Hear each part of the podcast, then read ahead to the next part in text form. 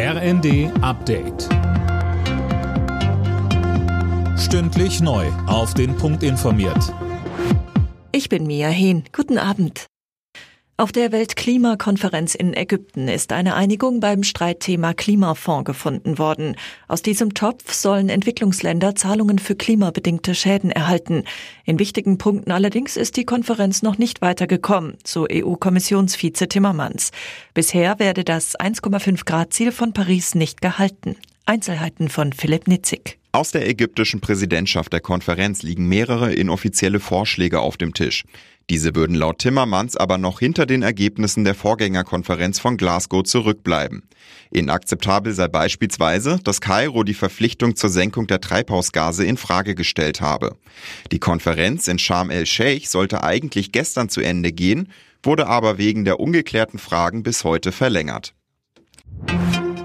Im Streit um das Bürgergeld beharrt CDU-Chef Merz auf Sanktionen ohne Karenzzeit, wenn Arbeitslose Angebote ablehnen. Kommende Woche wird über eine Lösung im Vermittlungsausschuss von Bundestag und Bundesrat gesprochen.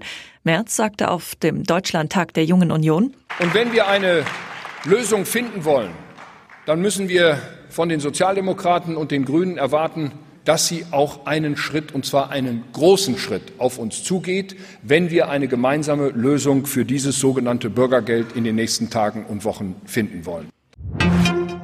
Die Bundesnetzagentur hält Stromausfälle im Winter für wenig wahrscheinlich und widerspricht damit dem Amt für Katastrophenschutz.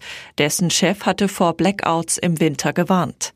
Es gäbe zahlreiche Mechanismen zur Stabilisierung des Stromnetzes, sagte ein Bundesnetzagentursprecher den Funke Zeitungen. Bevor es ab morgen bei der Fußball-WM in Katar sportlich losgeht, wird über die Begleiterscheinungen der ersten Weltmeisterschaft in einem arabischen Land diskutiert. Das kurzfristig verkündete Bierverbot rund um die Stadien nannte heute DFB-Nationalmannschaftsmanager Oliver Bierhoff unglücklich.